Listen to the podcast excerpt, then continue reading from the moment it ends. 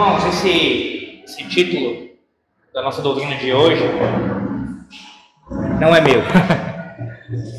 Esse título é de um texto de um puritano chamado William Perkins. William Perkins. Puritano bastante conhecido, você pode já ter visto alguma coisa, ouvido falar sobre ele já. Na verdade, ele é nada menos do que o pai do puritanismo. Assim chamado historicamente, né? O pai do puritanismo, William Perkins. E ele tem muitas obras, muitas coisas escritas importantíssimas, inclusive tem alguns textos que falam sobre um determinado assunto que eu pretendo no futuro. E aí, mais uma das coisas aí que eu pretendo falar no futuro, né? Que ele trata sobre bruxaria, satanismo, essas coisas todas. Então é muito bom, muito bom. Mas deixa mais pra frente isso daí, né? Então tem esse texto que ele fala sobre sete razões pelas quais Deus envia a aflição. E eu queria que você abrisse sua Bíblia no texto de Romanos capítulo 8, texto bem conhecido, Romanos 8, que é o é um versículo que ele coloca logo no início da sua introdução, que serve como um texto base, né? um texto base. Mas claro que ao longo da sua explanação ele vai citando outros textos, outros exemplos bíblicos, e claro que como eu sempre faço aqui, eu pego um texto como um esqueleto, um esboço da minha fala. A gente vai seguir os pontos do autor, mas eu vou ficar sempre comentando aqui bastante coisa que tem a mais, né? A mais do que o autor abordou e eu estou apenas sintetizando aqui o que ele, o que ele, o que ele aborda, né? É, é, é um texto, o não é tão grande, não está tão, não tá tão longo, mas o meu objetivo é mais seguir só o esqueleto do que ele fala, tá? Basicamente o esqueleto, com uma outra coisa que eu vou pegar dele. Romanos 8, versículo de número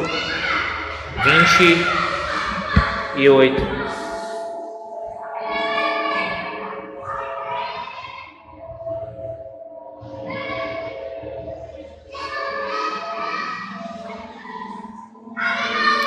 Diz assim o Senhor nosso Deus: Sabemos que todas as coisas cooperam para o bem daqueles que amam a Deus, daqueles que são chamados segundo o seu propósito. Guarde isso. Guarde isso. Bem, algumas perguntas são, são feitas, né? Por nós, por nós mesmos, nós crentes, crentes quando a gente passa por alguma aflição. E, e uma das primeiras perguntas, talvez a primeira pergunta que surja quando você enfrenta uma aflição, eu imagino que seja é, por quê?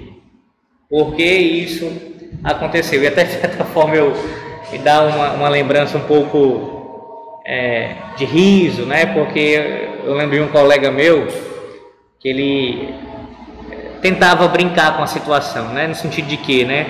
Quando acontecia alguma coisa assim mais difícil, mais complicada de se resolver, ele usava o porquê num tom mais alto, né? Assim, mais esticado. Por quê? Por quê? Só que tentando brincar com a situação. E tirando a parte da brincadeira, a gente, a gente faz esse questionamento, né? Por que é que isso me, por que, é que esse mal me sobreveio? Por que é que isso aconteceu na minha casa, porque isso aconteceu no meu trabalho, porque isso aconteceu no meu casamento, é, é, com a minha família, ou comigo particularmente, na minha igreja, ou até mesmo pensando em termos mais a, a, é, uma dimensão maior, né, mais abrangente, no meu país ou no mundo como um todo, por que que isso aconteceu? E se você não tiver, assim como para tudo na sua vida, uma teologia que seja bíblica sobre esse assunto, as respostas que você dará a essa pergunta, sem sombra de dúvida, não serão respostas que estarão de acordo com a vontade do Senhor Deus.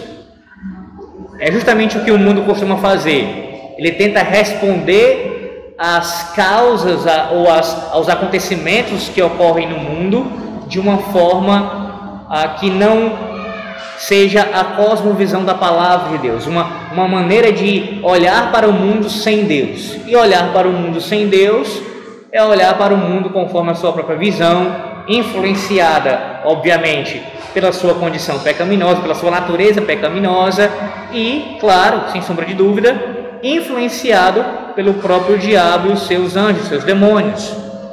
Então, responder a essa pergunta, por que, nesse caso, por que a aflição acontece, é imprescindível que você responda isso à luz da palavra de Deus.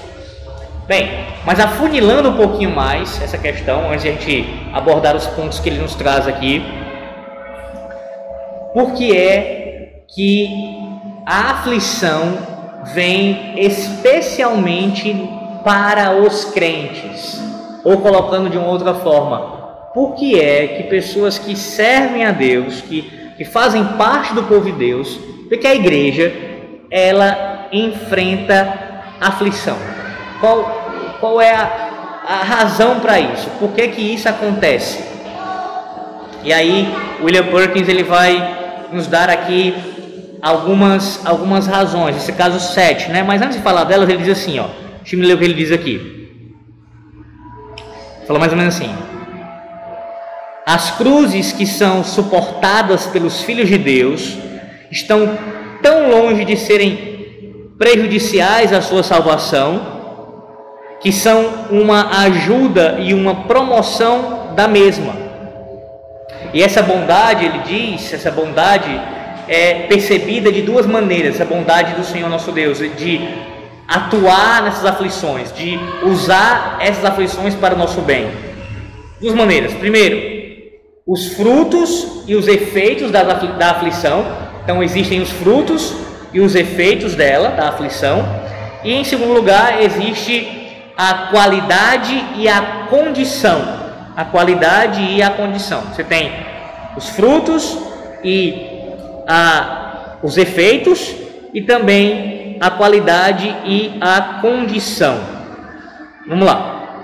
Primeira, primeira razão para a aflição acontecer. A primeira razão, meus irmãos, é uma consideração pelos nossos pecados. Ou seja, quando Deus envia a aflição na vida de alguém, e aqui entenda isso, deixa eu explicar algo também rapidamente, que pode ser que você não esteja lembrado disso, eu espero que esteja, tá? Mas a gente esquece, né?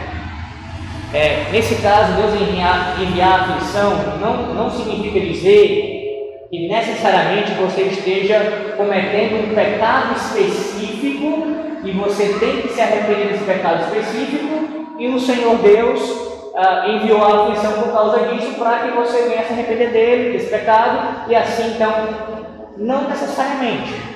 Isso acontece também, isso será que é ponderado por mim. Mas eu estou falando, nesse caso, quando Deus envia a aflição, a primeira razão para nós considerarmos nossos pecados, mesmo que você não esteja cometendo pecados específicos sendo cometidos por eles entregue a um pecado específico, abraçando um pecado específico. Por quê? Porque por mais que você esteja andando em piedade, o máximo que você pode, pela graça de Deus, você ainda é um pecador.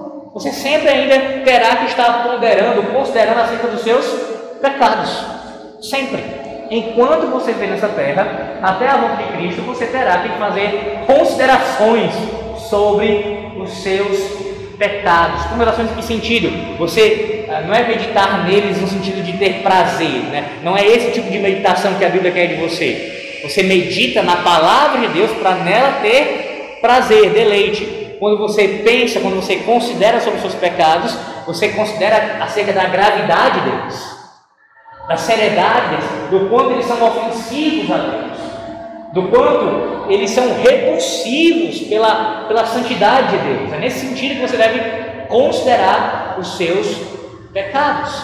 E por que, que a aflição, ela, ela, ela, isso é uma razão para a aflição do, do Senhor, ele impor uma aflição a nós? Ora, porque quando o Senhor usa a aflição nesse sentido, a gente é conduzido a lembrar da nossa condição qual é a nossa condição? Ainda, criaturas caídas. Então a aflição serve a esse propósito, a nós nos lembrarmos de quem nós somos. Sim, louvado seja Deus, porque somos redimidos pelo sangue de Cristo, mas ainda somos pecadores. Então, quando a gente passa por uma aflição, inevitavelmente, a não ser que realmente o coração do indivíduo esteja muito endurecido, o caminho é ele ser conduzido a pensar na sua condição de pecador e nos seus pecados de forma geral, nos pecados que ele já cometeu e que tem cometido ainda. Percebe o quão importante é a aflição acontecer? Consideração pelos nossos pecados. Ele cita até aqui o exemplo de dos irmãos de José no Egito, vocês lembram? A gente até lá em casa, no doméstico, acabou recentemente de fazer a leitura desse, dessa história, né, no final de Gênesis. Lembra? Enquanto os irmãos de José não passaram por aquela aflição, qual aflição? Da fome que veio sobre a terra, e aí foram buscar auxílio no Egito, lembram disso? Esse foi o processo? Enquanto isso não aconteceu, anos já tinham passado, e em nenhum momento você tem alguma descrição no texto bíblico falando que eles estavam considerando sobre o pecado que tinham cometido contra Deus e contra o seu irmão, José. Eles haviam tramado contra José, tinham é, vendido José, quase mataram José, e só anos depois, após o Senhor enviar uma aflição, uma aflição gigante, é que eles começam a considerar, considerar os seus pecados. Veja aí, Gênesis capítulo 42, versículo 21. Quem encontrar pode ler. Gênesis 42, 21. Exatamente. Então, Deus usa a aflição para esse primeiro propósito uma consideração pelos nossos pecados. Segundo, Deus envia a aflição com o intuito de nos humilhar diante dele, de nos humilhar diante dele. Mais uma vez, está ligado a esse ponto, segundo, claro, tudo está interligado, né? Mas eu digo ligado de forma bem mais especial quando nós vemos que quando você começa a considerar a sua condição de pecador, é, é esse seu status, você ainda é um pecador, tudo bem, um pecador redimido, mas você ainda é um pecador, e os pecados que você ainda comete contra o Senhor, isso deve te conduzir à humilhação. Você é humilhado. Você é humilhado tanto por isso, por você ver a sua condição diante de Deus, como também pelo fato de você começar a pensar na distância que há entre você e o Criador. Pare para pensar nisso, nesse momento. Quando a gente não está passando por nenhuma aflição específica, é que eu estou falando de aflição, o, termo é abrangente, ó, é, é, é, realmente, ah, pode ser na área da saúde, pode ser na área financeira, pode ser na área espiritual, qualquer área. Quando a gente não está enfrentando nenhuma aflição específica, eu estou falando das dificuldades da vida, eu estou falando de uma aflição mesmo grande, tá? Quando nós não estamos enfrentando uma aflição muito grande em nenhuma área, via de regra, a gente tende a soberba, a autossuficiência, a acharmos que nós não dependemos, dependemos de nada nem de ninguém. Essa é a nossa tendência, irmãos. Pode observar, de todos nós.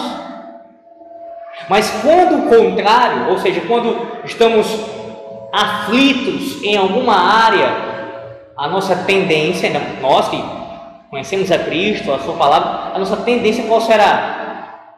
De nos humilharmos. Ora, há pessoas que não conhecem a Cristo, ímpios, que quando passam por alguma aflição chegam a se humilhar não diante de Deus, mas diante de outros homens, pedindo favores, por exemplo, se humilham por conta da aflição ser tão grande, ele, eu tenho que me humilhar diante daquele homem, pedir a ele um favor, pedir a ele um auxílio, uma ajuda. Agora, quanto mais nós que somos crentes, nós nos humilhamos diante de Deus. Nós vemos que Deus está nos céus e nós estamos na terra. Que há uma distância entre nós e o Criador e que Ele é soberano sobre tudo e Ele envia a aflição. Ele envia a aflição. Foi o que aconteceu com Jó. Uma das coisas que aconteceu com Jó, né? ele, por mais que não estivesse vivendo em pecado deliberadamente, não havia abraçado nenhum pecado, assim, nada disso. Pelo contrário, Deus o descreve como um homem temente a Ele, um homem justo, um homem reto, um homem que se desviava do mal. É assim, essa descrição que tem lá em Jó. Mas uma das coisas que toda aquela aflição fez com Jó, uma delas foi ver o, tamanho do Deus que ele servia, o quão soberano, o quão acima de todos ele está. E isso leva à humilhação. O que nós somos? O que nós somos sem, sem Deus? Pode parar para pensar. E aí eu vou dar exemplos bem práticos para ficar mais claro ainda o que eu quero dizer. Uma coisa é quando a gente está com saúde. Outra, totalmente diferente, é quando nós estamos doentes. Pode observar se não é assim. Se esse senso de dependência de Deus, de que precisamos dele, que ele não aumenta, isso nos leva, não nos leva a humilhação, a, a clamarmos por Ele, a pedirmos o seu auxílio, para que Ele nos cure, para que Ele alivie o sofrimento. E assim não é com relação a um outro parente ou alguém que a gente ama. Ou então, quando estamos numa circunstância, ainda que não seja de saúde, mas que a gente vê claramente que nós não temos nenhum domínio sobre aquilo. Nós não temos a menor condição de resolvermos aquela situação. Ela, como diz o ditado, fugiu ao nosso controle. Só que quando você chega a essa constatação, na verdade você deveria chegar no conclusão desse pensamento é o seguinte: você nunca esteve no controle. Nunca. Nunca. Não estamos no controle de nossa vida financeira, não estamos no controle da vida de nossos filhos, não estamos no controle nem de nossas próprias vidas. Não estamos no controle.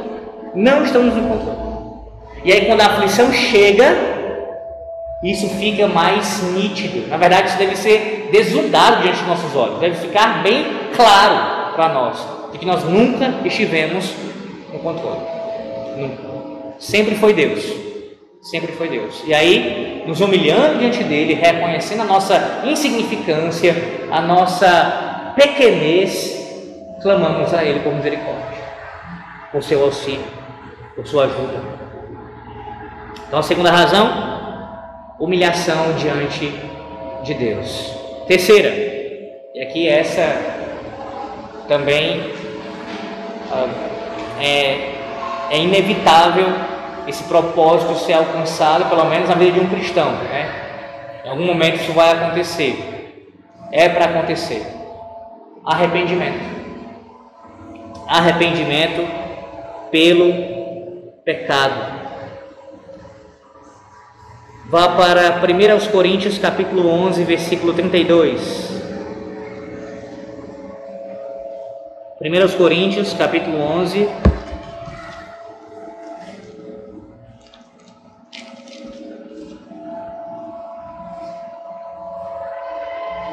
versículo 32. Pode ler quem encontrar. Qual é o contexto dessa passagem? O apóstolo Paulo está falando sobre a ceia do Senhor, não é isso? É a segunda, é a segunda parte do capítulo 11 que ele fala de culto, né? Dá para o início do capítulo 11 sobre um aspecto do culto e agora ele está falando sobre outro aspecto com relação à ceia do Senhor. E com relação à ceia do Senhor, nesse momento, ele está mostrando é, que a necessidade de que Deus trate com os seus servos, ele discipline os seus servos, ele julgue os seus servos para que eles não venham a provar um julgamento pior. Em outras palavras, quando o Senhor envia uma aflição para o seu povo, é para que você não venha a enfrentar a pior de todas as aflições. É melhor um julgamento terreno aqui temporal que vai ter um fim ou um eterno sem fim? Um eterno que é sem fim, colocando assim, né? Porque um eterno sem fim fica estranho. E aí da base dos heréis falar besteira daí. É claro, irmãos, que é melhor ser julgado aqui e agora.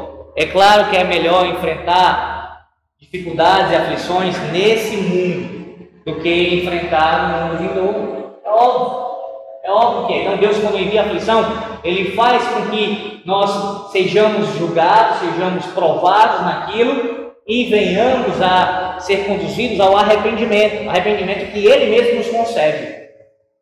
Sempre friso isso para não haver nenhum tipo de dúvida, tá? O arrependimento, ele é dado por Deus assim como a fé. São dons. Deus dá o arrependimento, Deus dá a fé. Mas quem se arrepende, quem crê, é o indivíduo, é você, sou eu. Ele não faz isso em nosso lugar, ele não faz isso por nós. Nós é que fazemos, mas só fazemos porque ele nos concedeu. Pois bem, quando Deus envia a aflição, Ele envia para que nós venhamos a nos arrepender. Arrepender. Sim, se você já se arrependeu de uma vez por todas em Cristo Jesus, né, para, para sempre, a nossa confissão de fé fala o arrependimento para a vida. Se você já experimentou esse arrependimento confessando a Cristo como seu Salvador, esse arrependimento não se repete, ele é de uma vez por todas. Mas depois desse primeiro arrependimento, você inevitavelmente continuará se arrependendo dos seus pecados. Então é nesse sentido aqui que eu estou falando, argumentando em cima do texto do, do William Perkins, né? Ou seja, o arrependimento contínuo pelos nossos pecados, pelo que nós fazemos em desagrado a Deus. A aflição serve para nos conduzir a isso também, irmãos. Porque a verdade é que muitas vezes da mesma forma com relação aos outros dois pontos, primeiros pontos. Em muitos casos, a gente só vai se arrepender de alguma coisa quando a aflição acontecer. Não deveria ser assim. Nem sempre é assim.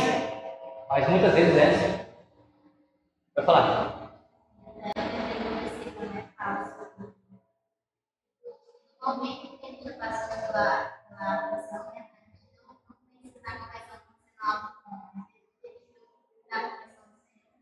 Sim, sim, sim.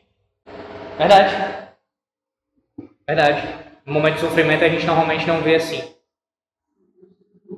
E isso acontece, por exemplo, é, deixa eu dar um exemplo prático. Quebrando algum mandamento da lei de Deus, existe uma falsa sensação em nós de segurança, muitas vezes. Já parou para pensar nisso? A gente comete um pecado uma vez, não acontece nada. Comete um pecado a segunda vez, não acontece nada. E assim vai. Assim vai, não acontece nada. Até que um dia acontece. Até que um dia acontece. Essa falsa sensação de segurança,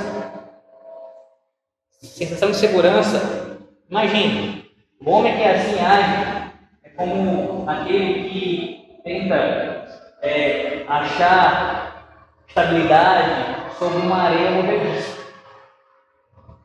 Como se ele pudesse ficar em pé e seguro numa areia movediça. O homem que acha que pode viver cometendo pecados e não se arrepende, acha que nada vai acontecer. Não aconteceu na primeira, não aconteceu, não aconteceu na décima, não aconteceu na centésima, vai acontecer agora. Na centésima primeira vai acontecer. Sabe o que é isso, dentre outras coisas? O abuso da longanimidade Pode soar estranho para você, mas eu explico. Imagine a longanimidade de Deus como uma ampulheta, onde você tem aquela areia caindo até chegar ao seu final, pronto. Não é que ela se extingue, não é que ela se acaba e deixa de ser longânimo, jamais ser longânimo. Só que ele mesmo determina um período, um tempo. Uma hora ele cessa isso e diz, agora eu vou demonstrar a minha justiça e acabou.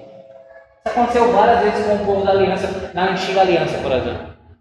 Deus sendo longânimo, eles pecando, pecando, Deus chamando o arrependimento, Deus chamando o arrependimento, Deus falando com eles, através dos profetas, através Deus, e eles vivendo em pecado, até que Deus acabou. Dizia, acabou. Agora eu vou citar a terra da Assíria, agora eu vou citar, vou suscitar os caldeus, os babilônios. E assim é uma aliança, irmãos. Deus é longânimo, continua sendo longânimo, e ele nos dá várias oportunidades de arrependimento, Até que em algum momento ele faz isso cessar.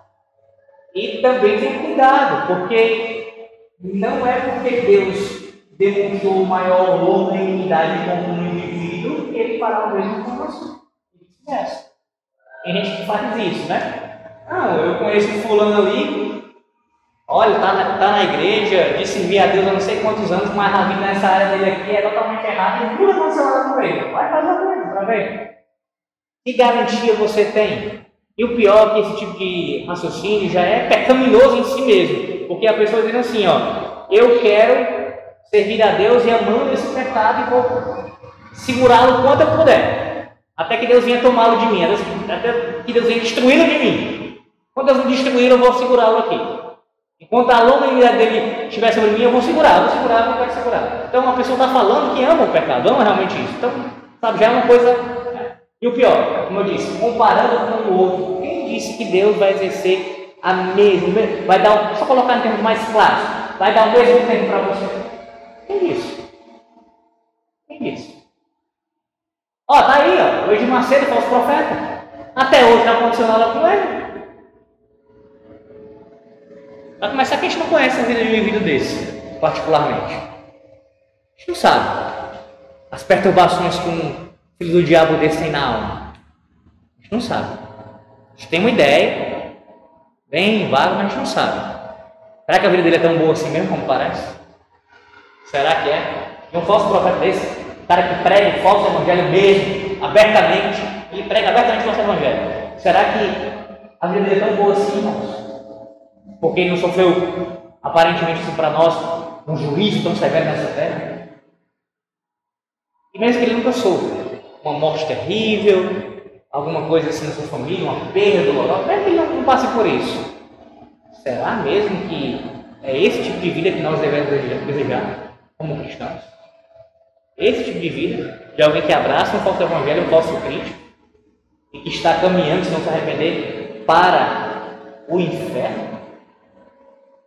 Então, condução ao arrependimento é uma outra razão para o Senhor enviar a aflição. Por isso que quando você passar por uma aflição na sua vida, especialmente uma grande aflição, uma das coisas que você tem que pensar, além do que ele já disse aqui, o William Perkins, é arrependimento. Arrependimento do que tem sido feito, seus pecados, principalmente se tiver algum pecado mais grave que tenha sido cometido, confessar a Deus e abandoná-lo. Abandoná-lo. Abandoná-lo. Eu dei esse exemplo, vou passar para o quarto ponto, tá? Quarta razão, mas só mais uma coisa. Eu dei esse exemplo da, do indivíduo que fica segurando no pecado, né, ali tentando preservá-lo, confiando nessa longanimidade de Deus, de que nunca aconteceu nada, então né, vamos, vamos levando aqui. Porque, irmãos, eu conheço casos assim na igreja, talvez você também conheça. Casos assim na igreja. E eu não estou falando em questões muito distantes de nós, não, tá? Eu não estou falando de questões muito longe de nós, não. Estou falando de coisas bem próximas à nossa realidade. Bem próximas da nossa realidade. Onde há pessoas que preferem, preferem ficar em casa assistindo um jogo de futebol do que estar cultuando a Deus no dia do Senhor. Ou então até mesmo numa quarta-feira ou quinta vindo para cá, para a igreja, lá na Betel, para orar, para é, ouvir a palavra de Deus, doutrina. O que é isso se não alguém. Um exemplo de jogo de futebol, mas tem outras coisas também, tá? Não é só isso não. O que é isso? Uma pessoa agarrada no ídolo, agarrado ali a, a, aquilo, aquele pecado dele, não o jogo em si, mas essa forma como trata né, o jogo, nesse caso o exemplo, a tal ponto de assim, eu, eu faltei a, oração uma vez não aconteceu nada. Faz 10 anos que eu faço isso e não aconteceu nada contra a minha vida. Qual é o problema? Se mais uma quarta, mais uma quinta, se mais um domingo eu deixar de ir para culto para fazer isso, para ir para a praia, qual é o problema? Ou então o outro que fala assim, uma vez na vida, o que, é que tem? Uma vez na vida eu fiz isso, qual é o problema? Cuidado. Cuidado, porque se confiar nessas coisas é muito perigoso. É muito perigoso. Quarto. Quarta razão. A aflição que Deus envia, ela deve conduzir, deve nos conduzir à autonegação. À autonegação.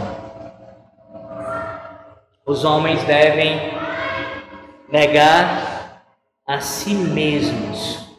Ou seja, é no momento da dificuldade, da tribulação, que você, ligado àquele ponto da humilhação, né? Você vê a sua condição, a sua incapacidade diante daquela situação para resolver e você deve confiar em Deus. Em Deus. É, a autonegação passa por isso. É negar a si mesmo e confiar em Deus. Em Deus. No Deus que envia a aflição e, no, e é o mesmo Deus que faz cessar a aflição. O Deus que ah, trouxe pra, sobre você a dificuldade, o lamento, o choro, mas também Ele é o mesmo Deus que fará cessar tudo isso. Confiar nele. Confiar nele, não em si mesmo. Uma das coisas também que nós somos tentados a fazer no meio da aflição é tentar resolver os problemas na força do nosso braço. E aqui eu não estou anulando a nossa responsabilidade. Se você tem um problema financeiro, você, claro, tem que pensar sobre isso, você tem que tem, montar uma estratégia, trabalhar, se esforçar, ver meios, tudo isso é lícito. A sua responsabilidade para resolver o problema. Não é dizer assim, eu confio em Deus, ele vai resolver e vou jogar nas mãos de Deus. Não é assim não. Mesmo jeito, seja qual for o problema que você tem para resolver. É na área da saúde, procurar tratamento, fazer tudo que cabe a você fazer. Mas é jamais fazer tudo isso confiando nisso em, como fim último. Aqui está a minha confiança. Aqui, aqui eu tenho a minha esperança nessas coisas, no que eu posso fazer. Não pode. Não pode. No meio da aflição, você se nega, você nega a si mesmo, você confia no seu Deus deve, deve conduzir a isso. Só que isso deve ser uma, o nosso modus operandi como cristãos. A gente deve viver assim, em autonegação, sempre procurando confiar em Deus. Só que, como ele fala, ele argumenta aqui, é nesse momento que Deus envia a aflição que Deus usa disso para que isso possa florescer mais ainda em nós. Quando deveria ser uma coisa natural, não está sendo pois vem a aflição que agora seja. E você é reconduzido a fazer isso, a se autonegar e a confiar no seu Deus. Quinto, as aflições, ela nos fazem clamar a Deus. Isso me lembra, o texto, fazem clamar a Deus. Isso me lembra do texto lá do Êxodo. Abre aí. Vai lá para o início do livro do Êxodo, Pronto, tá aqui, é o, é o capítulo 2 mesmo. Versículo 23. Decorridos muitos dias, morreu o rei do Egito, os filhos de Israel gemiam sob a servidão, por causa dela clamaram. E o seu clamor, diz o que, irmãos? Subiu a Deus. Ouvindo Deus o seu gemido, lembrou-se da sua aliança com Abraão com Isaac e com Jacó. E viu Deus, o filho de Israel, e atentou para a sua condição. Você lembra o que, que descreve o início desse livro, os capítulos 1 e 2? Toda a aflição que o povo estava sofrendo no Egito, toda aquela servidão como escravos que eles eram, só piorava, só aumentava as dificuldades, cada vez mais trabalho para eles, cada vez mais é, dificuldades, cada vez mais, cada vez mais opressão do faraó sobre eles. Tudo isso acontecendo, o que era isso? Deus enviando a aflição. Deus enviando a aflição. Deus enviando a aflição. E essa aflição ficando cada vez maior. E aí diz o texto bíblico: quando eles clamaram a Deus, Deus ouviu. Tudo bem, isso é maravilhoso, Deus ouviu. Mas o meu ponto é: Deus enviou a aflição para quê? Para que eles clamassem a Deus. Porque esse é o. Vamos lá. Vamos lá. Não, vamos lá, vamos A aflição, uma tentação tem a ver com provação. Ou seja, é você ser colocado num teste, uma provação. Uma situação em que você será é, é, testado, provado naquela circunstância. A aflição acaba sendo um tipo disso. Só que, por exemplo, você pode ser provado de outras formas, não necessariamente por um sofrimento. Vou colocar assim: ser tentado envolve mais do que ser afligido. Você pode ser tentado em alguma coisa e não necessariamente estar sendo afligido com um sofrimento, uma, uma situação bem calamitosa, uma situação bem dificultosa. Elas são bem correlacionadas, você pode ter acumulado isso. Mas eu quero dizer que ser tentado tem mais outras nuances. Enquanto ser afligido está mais ligado realmente à ideia de sofrimento ali, querendo pontuar. Sofrimento em várias áreas, qualquer, outra, qualquer área da vida. Ser afligido é passar por algum sofrimento, alguma aflição em alguma área da vida. E aí, quando você passa por essa aflição, na saúde, no casamento, você passa por uma aflição, essa aflição que você está passando, ela é sim uma provação do Senhor dos Deus, certo? Em que você dentro dela está sendo também tentado. Certo? Deu para entender isso? É porque a provação e tentação, normalmente a gente utiliza o termo provação para se falar é, da parte do Senhor Deus, certo? E normalmente a palavra tentação é usada com relação à ação do maligno, né? Ou também, como você pontuou, a própria o coração pecaminoso, assim, pega, traz tudo mais. Mas só que as palavras, elas são semelhantes no sentido também, elas se referem a testes. A você passar por um tipo de teste, um tipo de prova. Sendo tentado sendo provado. Por exemplo, o Senhor foi tentado no deserto. Ele passou por uma prova. O que aconteceu? O diabo estava ali tentando para fazê-lo cair. Mas a mesma prova, a mesma, ou a mesma tentação, era Deus usando aquilo para que ele fosse provado. Aprovado, na mesma provação. Então, por exemplo, Deus enviou aquela, pegar o caso de Jó, Deus enviou sobre Jó várias aflições, de várias formas diferentes, várias aflições. Deus enviou. Essas aflições eram o quê? Uma provação da parte do Senhor Deus para Jó. Jó estava sendo provado por Deus. Ao mesmo tempo que quem era a gente das provações? Satanás estava tentando destruir Jó.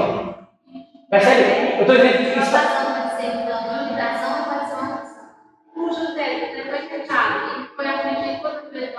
Isso também, também.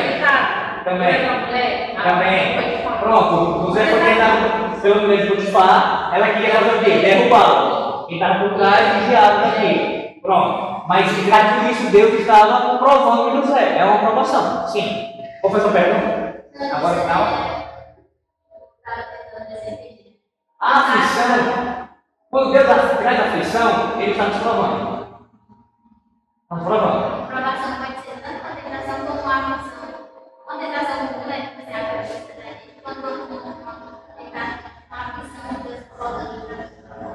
ah, só para você a promoção é mais, é mais, a, mais abrangente. Isso, por exemplo, você pode, você pode ser provado por Deus, não necessariamente com um sofrimento, pode acontecer em uma outra, outra circunstância. Deixa eu, deixa eu pensar alguma coisa aqui. Bom, o caso de José, a irmã falou, não tem isso.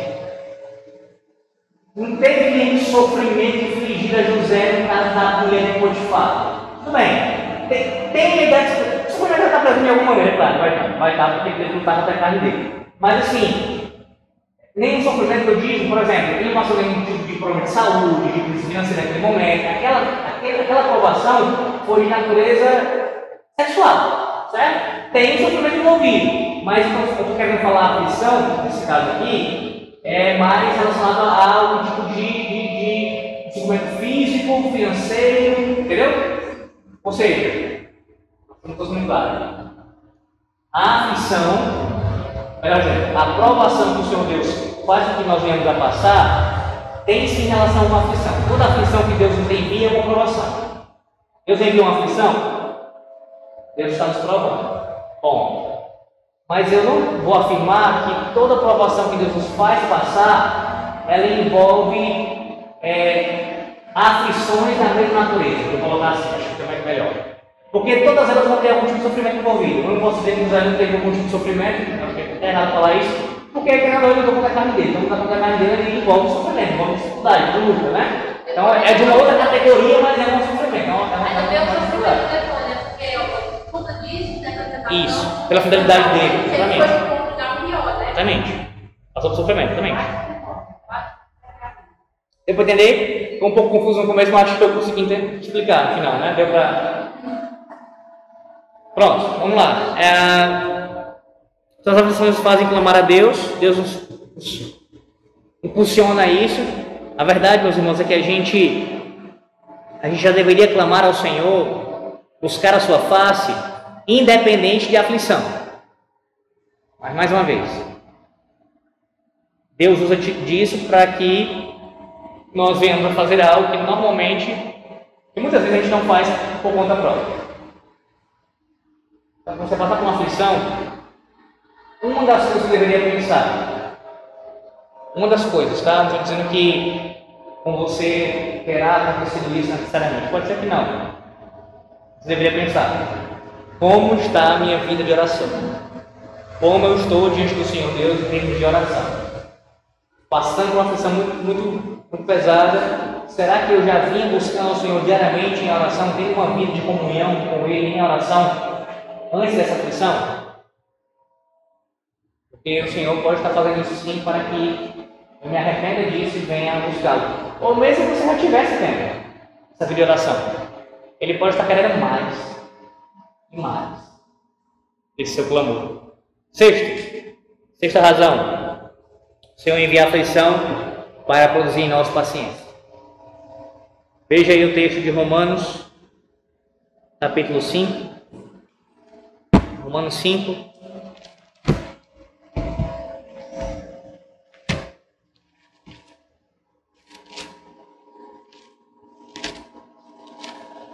Eu, eu pensei na que, que agora melhor, é com relação à pergunta, né? Acho que ficaria melhor assim a resposta a, a aflição está dentro da promoção. Como assim? Deus envia a aflição. A aflição é o problema. É o instrumento, é o meio. Qualquer área que você imaginar qualquer coisa, categoria, é um instrumento. Deus está usando. É a aflição. E está dentro do campo maior que é a promoção. Deus está usando a aflição para fazer a aprovação daquela pessoa. Entendeu? Do seu povo. Vamos lá. Romanos 5.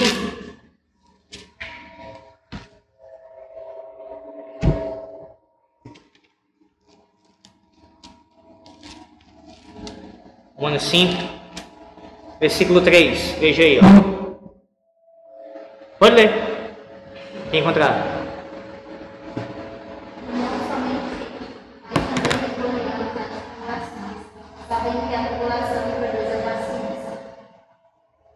Exatamente. Você deve ter ouvido isso muitas vezes, que eu vou falar agora, eu acho, né? Porque só nesse meu tempo de fé que eu tenho, é, 14 anos, já ouvi muitas vezes. Muitas vezes. Provavelmente já- ouviram isso aí. É, como é que você pede a Deus por paciência, você ora tem paciência e você acha estranho quando vem a tribulação, a dificuldade, o problema. Já ouviram isso? Pronto. Faz todo sentido, é isso mesmo. Com relação à minha sabedoria, como é que eu peço sabedoria a Deus e eu acredito quando vem um problema para eu lidar, para eu resolver o problema, para eu poder agir com sabedoria naquele, naquele problema, a suportar aquela dificuldade, enfim. Então, uma coisa está atrelada à outra. Eu só vou desenvolver a minha paciência se eu passar por tribulação, se eu passar por sofrimento, se eu enfrentar a aflição. Não tem como eu ser paciente sem passar por isso. Não tem como. Deus estabeleceu assim, é assim que as coisas andam. Ele fez dessa forma para que nós venhamos a crescer, a crescer. E esse é mais um contraste que existe entre a vida de um cristão e um ímpio. O ímpio olha para a aflição e ele age de forma impaciente, de maneira é, bruta, né, raivosa, irada, sem nenhum tipo de respeito, de consideração, seja por quem for, né, muito menos pelo Criador, pelo nosso Deus. O cristão não, o cristão deve olhar para a situação e exercitar a sua paciência. Claro, irmãos, o que eu estou falando aqui, assim como qualquer outra coisa, como o arrependimento, autonegação, tudo isso, clamar a Deus, não é dependendo de nós, não é confiando, ah, eu vou conseguir produzir meu coração paciência. Não, mas é confiando na sua graça. É dependendo de Cristo. Ele sim, olhando para ele, o seu exemplo, do quanto ele demonstrou paciência com os seus inimigos. Eu estava pensando sobre isso, acho que foi ontem. É, essa questão né, de você, de você estar às vezes numa posição, numa condição que você pode fazer algo ali de uma forma mais violenta, de uma forma mais bruta com alguém, contra alguém, contra alguma, um grupo de pessoas, e você não faz isso, mas você age com paciência. Aí pensando no, no exemplo de Cristo, né? Porque, veja, ele, diante dos seus inimigos ali, nos anos que ele esteve aqui na terra, quantos que falaram na face dele, contra ele, que fizeram o que fizeram com ele, e ele sempre agiu com paciência. Paciência. Tem alguma dúvida que o Senhor poderia ter aniquilado todos? Todos.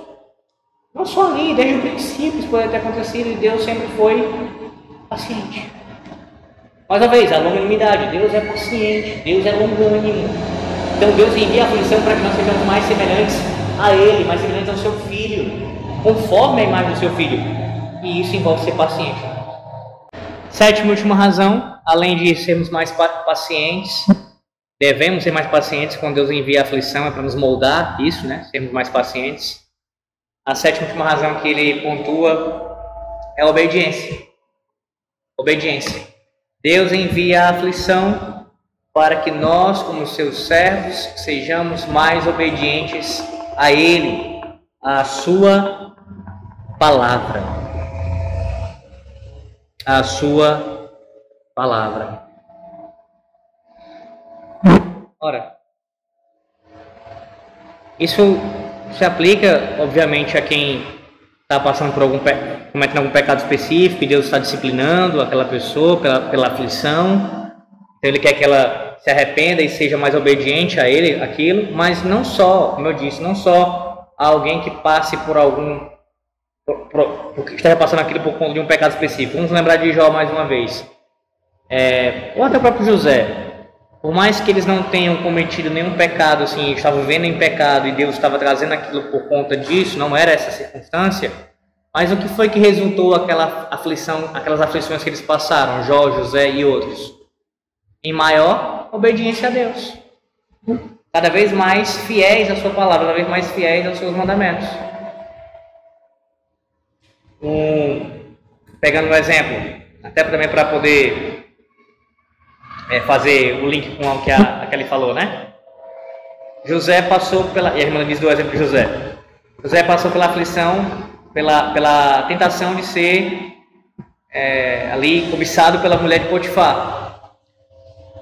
E naquela tentação que ele enfrentou, que foi uma aflição, ele foi o que? Mais obediente a Deus. Nesse caso, ao seu sétimo mandamento. Não só esse mandamento, mas primariamente a esse mandamento. Tanto é que ele cita isso, né? Pecaria eu contra, contra Deus, né? Fazendo, fazendo isso. Então, Deus envia essa aflição, as aflições, para quem seja mais obediente à sua palavra. Devemos considerar dessa forma, pensar assim: eu estou passando por isso, mas o Senhor tem o propósito de fazer com que eu obedeça mais, que eu ame mais a Ele, que eu, que eu venha a depender mais dEle, que eu olhe para as Sagradas Escrituras e tenha um, um maior apreço por elas e venha a me submeter à Sua vontade. Concluindo aqui, ele ainda fala o seguinte, William Perkins, né? As aflições elas são uma garantia de que nós fomos adotados por Deus nós somos adotados por Deus. Vamos lembrar disso. A gente passa por aflição porque nós somos filhos de Deus. Mas, poxa, isso parece uma contradição. Claro que não. Claro que não. Porque Deus, como pai que Ele é, o pai, verdadeiro pai, ele, ele que ama o seu filho, ele irá açoitá-lo, ele irá discipliná-lo. Não, não no sentido de destruir o filho, de arrebentar o filho, de fazer mal ao filho físico ou mental, não, mas de corrigi-lo, de ensiná-lo, de trazê-lo para o prumo. Esse é o sentido, essa é a ideia. Então, um pai que ama o filho, ele vai trazer a aflição sobre o seu filho justamente porque ele ama. Porque ele ama. O contraste, quando o autor dos Hebreus fala isso, é dizer o seguinte: que aqueles que Deus não traz disciplina, não traz esse tipo de, de, de correção, é porque não são seus filhos, são bastardos. São bastardos. Então, quando você passar por aflição, você deve se lembrar de que isso acontece na sua vida, porque você é filho de Deus. E aí, lembre-se, você foi adotado pelo Deus eterno através do seu filho através de Cristo. Irmãos, que privilégio, porque nós não somos apenas criaturas dele, nós somos seus filhos. Há uma, há uma comunhão aqui paternal. Nós somos filiados a Deus. E isso não seria possível se não fosse através de Cristo, é claro, fosse através da obra redentora do Senhor. E se isso não tivesse acontecido, aflição nenhuma viria sobre nós. Pelo menos dessa forma que eu estou colocando aqui, né? E aí, com certeza, a aflição pior seria se nós não tivéssemos essas aflições que nós passamos. Quero concluir aqui, tá? Espero que tenha ficado claro o assunto, né? É bem didático, ele é bem sucinto aqui, direto ao ponto mostrando a, algumas das razões pelas quais o Senhor Deus ele, ele nos traz aflição. Que a gente venha a entender isso não apenas com o nosso intelecto, irmãos, mas também traga isso para a sua prática de vida.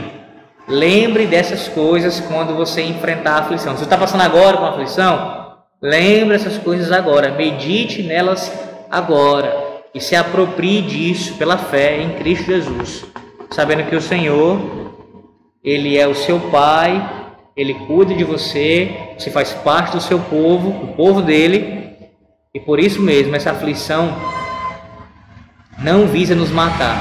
Mas aí você fala isso, Alex? Então você está garantido que nenhum crente enfrenta uma aflição que possa matá-lo fisicamente?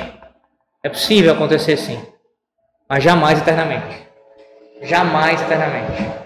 A aflição que um cristão passa jamais irá matá-lo eternamente, jamais irá afastá-lo de Deus eternamente, jamais. A aflição pode até nos matar fisicamente, mas jamais fará isso com a nossa alma, jamais irá nos colocar para distante da sua presença maravilhosa e bendita para todo sempre, jamais. Pelo contrário, justamente para que nós venhamos a nos aproximar dele e não nos apartemos de Sua presença. Alguma pergunta, alguma dúvida, algum comentário, algum acréscimo, fique à vontade. Só para deixar claro, quando eu citei a adoção aqui no final, é, o Pronto está falando isso com relação ao que ele disse no início, né? Bem no início eu falei, eu citei que ele disse assim, que essa bondade de Deus de trazer a aflição é percebida de pelo menos duas formas. Tanto no, nos frutos e efeitos, a gente viu aqui né, as razões, como também, em segundo lugar, na qualidade e condição. E aí, nesse caso, a qualidade e condição se refere a isso. As aflições são como penhores dessa adoção.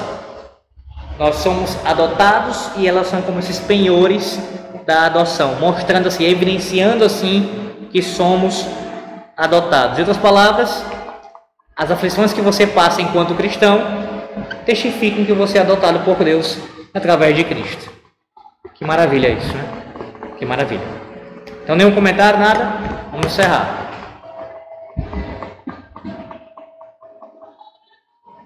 Lembrando, irmãos, próximo dia do Senhor. Nós, ah, se Deus quiser, come, eu começo né, as posições em Ruth, se Deus quiser. Peço que continue orando por isso, para que eu conclua. Ah, o sermão, eu, ontem eu tive para Betel, substituí o pastor Denô, assim como hoje aqui. E, e domingo de manhã eu vou pregar na Betel, vou dar aula na Betel. e vou pregar aqui também, né? Então, tá bem corrido, tá? Tá bem corrido. Já comecei a escrever o sermão, mas assim, eu espero que eu consiga concluí-lo, porque eu tenho um sermão novo pregar na Betel também. E aí estou tentando ver o que eu faço. Mas é isso, tá?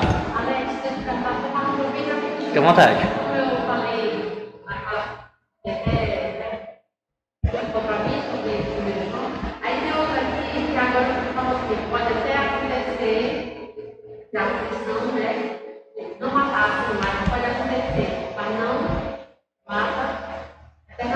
Sim.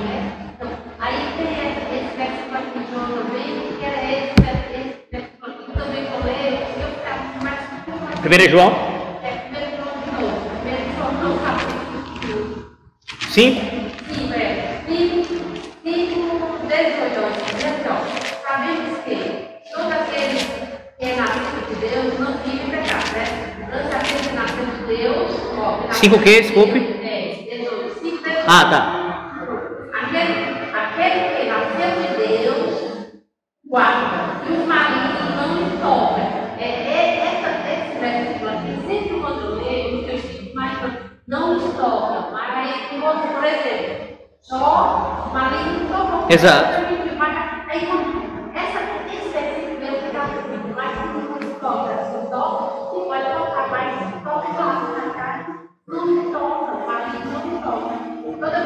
Eu Pronto. Mas quer que eu explique? Pronto. O que eu acabei de falar no final, eu acho que já deu para lançar uma luz, né? Mas vamos lá. A senhora acabou de citar o caso de Jó. Se o diabo não tocasse, se não fosse possível um diabo tocar um servo de Deus, como é que a gente explicaria o caso de Jó? Como é que explicaria tantos outros casos na Bíblia? Sim, o diabo toca. O diabo toca, toca de uma forma, inclusive, muitas vezes terrível na vida de alguém, viu? Eu creio piamente nisso. Não confunda isso com possessão, tá? Aí é um outro assunto e deixamos para um outro dia, quem sabe. Não, não estou falando de possessão, estou falando de influência maligna, estou falando de o diabo realmente. Como trocar aqui? Tocar o terror. Toca o terror mesmo. Com relação à vida de um cristão, o diabo pode realmente fazer muitas coisas. Muitas coisas. De bato nas Deus. É ligado à questão da, da alma a sua eternidade. Você está em Cristo, está seguro. Entendeu? Quem está em Cristo jamais será tocado pelo diabo nesse sentido. Jamais o diabo vai se apossar dessa vida é, fazendo o seu servo, a não ser que ele esteja, tenha uma profissão fa é, falsa na fé, uma fé falsa. Se ele está em Cristo verdadeiramente, o diabo jamais pode tirá-lo de Cristo. Jamais mas que o diabo pode trazer, pode afligir a vida dele externamente, pode, pode sim. É, é, é um tesouro do tesouro, não consegue pegar. Exato. Exato. Até pronto, esse lá também, Mateus, ele pode matar o corpo, né? Exato. Mas, Exato. Perfeito. Não pode temer ao homem. Exa pronto, perfeito. Isso mesmo. O Senhor usa. Pronto a gente não deveria temer quem pode fazer mal a. Temer nesse sentido, né? No sentido assim. É claro que você deve é, lutar pela preservação da sua vida. O Senhor não está indo contra isso. Mas está dizendo assim que muito mais, essa é a ideia.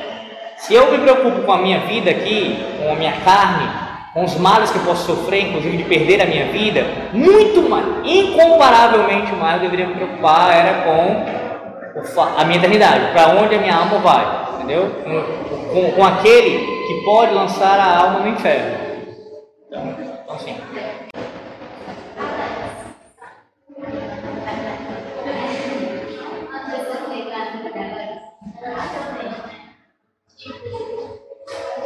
então assim.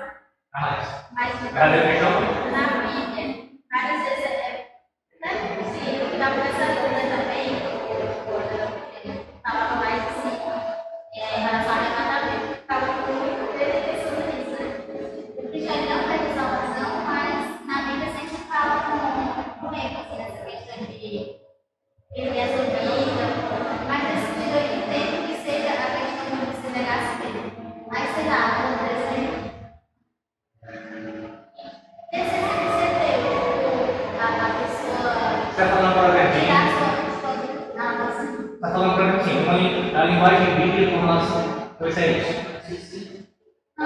linguagem bíblica que se refere a pessoas que se perderam mesmo estando em Cristo, aparentemente para em Cristo, fazer parte da igreja, foi parte de Deus, mas acabaram. Você deve entender a quem pode tirar sua, é, tirar sua vida, mas não está falando de vida carnal, está falando de algo espiritual, né?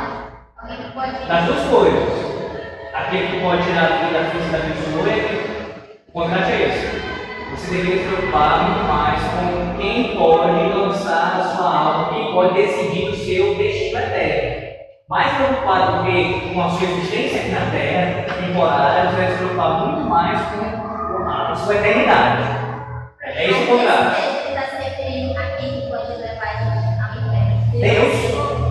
Deus. Só Deus é isso? Ah, vamos estudar.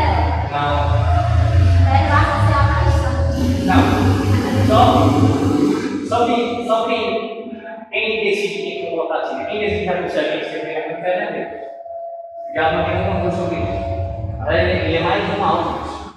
Ele é mais um que é destinado ao lugar. Ele não tem palpite nenhum disso. Quando, por exemplo, eu falo sobre a igreja, o apóstolo Paulo fala isso, né? 1 Coríntios capítulo 6, Paulo está falando é, de, de causas que são julgadas lá em Corinto, que os, os irmãos da igreja de Corinto estavam falando o seguinte, estavam no lugar de decidir as coisas dentro da igreja, coisas que foram resolvidas de, de maneira eclesiástica, estavam levando para o lado dos ímpios. E assim envergonhando o evangelho, envergonhando o nome de Cristo. Quando poderiam decidir entre eles. Estavam banalizando a coisa. Estava falando os ímpios julgarem causas que eram possíveis ser resolvidas entre eles. Pois bem, Paulo diz assim, vou parafraseá-lo, né? Vocês fazem isso se vocês vão julgar os anjos? E aí alguém diz, peraí, a igreja vai julgar? Vai, mas qual, qual é o sentido?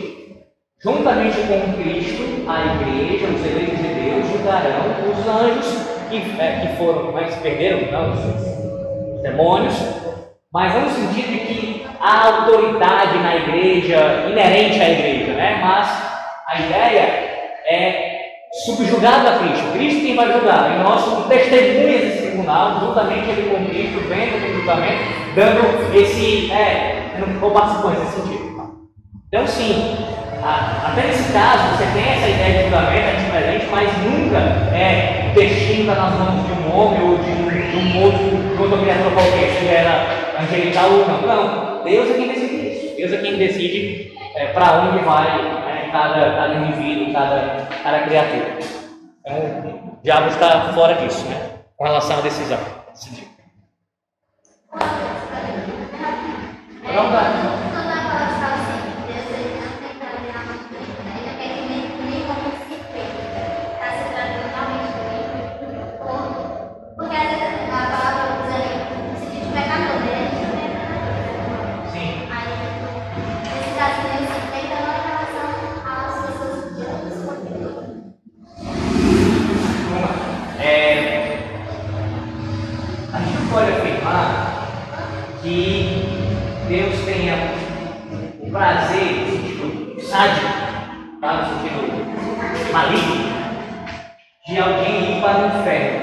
Deus estivesse se regozijando nisso, no sofrimento daquela pessoa. A pessoa vai ser condenada e Deus se regozijar nisso no- pelo sofrimento dela um masoquista que gosta de sofrer, por exemplo. Caso- Nesse caso, ele seria sádico em observar o sofrimento do outro e gostar do sofrimento do outro, né? Como é prazeroso isso? É pecaminoso, isso é, isso é, é, é abominação, pensar nesse segredo de Deus.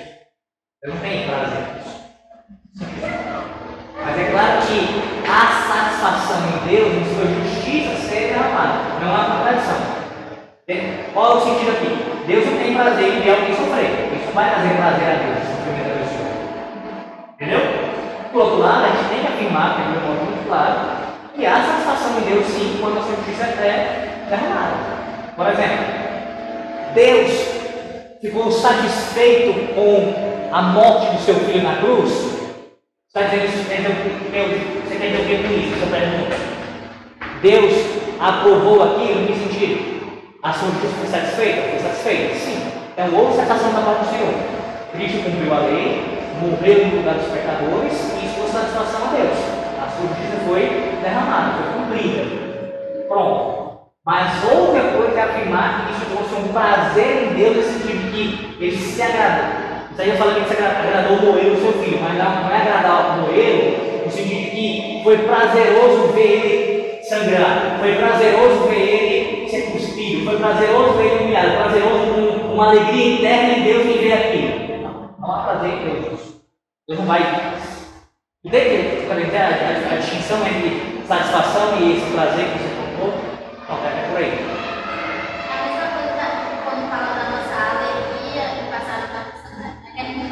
Pronto, você lembra, você lembra. Você se alegra no meio da aflição, em Cristo, satisfeito em Deus, mas não vai ter alegria e está sofrendo pelo sofrimento. Sofrimento todo, é triste.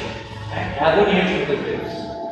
Ah, alguns teólogos colocaram, inclusive, ah, certos tipos de sofrimento como a noite escura da alma há, há um momento em que você passa por determinada tipo de aflição e você chega a esse tipo de agonia. Então, sim, isso é possível acontecer. Agonia, tristeza, profundo pesar, mas ainda assim, lá no fundo do seu coração, você tem satisfação em Cristo, alegria em Deus. Pronto? Mais algum? Vamos orar.